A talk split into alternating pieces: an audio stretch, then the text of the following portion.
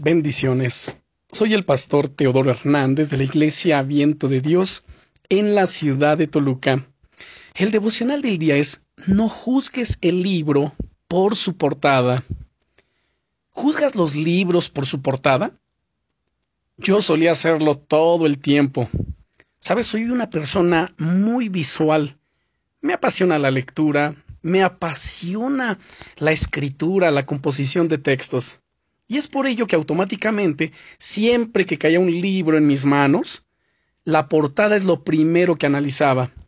Si veía una mala combinación de colores, proporciones, fuentes, hay muchas posibilidades de que no lea ese libro. Sin embargo, en el fondo eso es un error.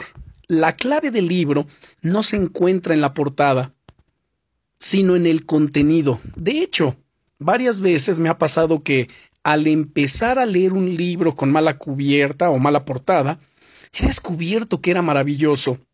¿Te ha pasado eso a ti también alguna vez?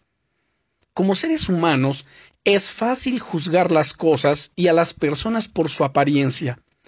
Nos creamos una imagen mental de cómo son y arrojamos nuestras propias ideas y expectativas sobre ellas sin conocerlas en verdad.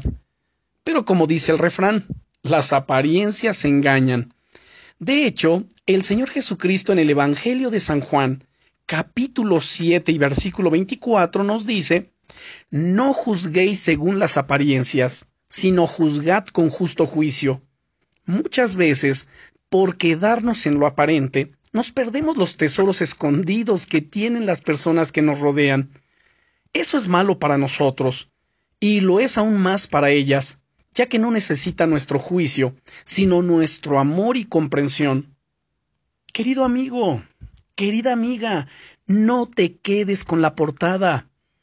Que estemos dispuestos a dedicar tiempo para recorrer las páginas de la vida de las personas que nos rodean y conocer así su interior.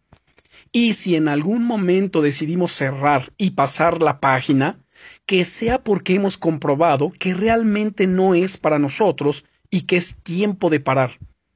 Oro para que el Señor te dé discernimiento en este día y que te ayude siempre a tomar decisiones de manera justa, sobre todo en tus relaciones con otras personas. Busca a Dios con todo tu corazón y el Espíritu Santo te estará guiando en todo asunto. Bendiciones.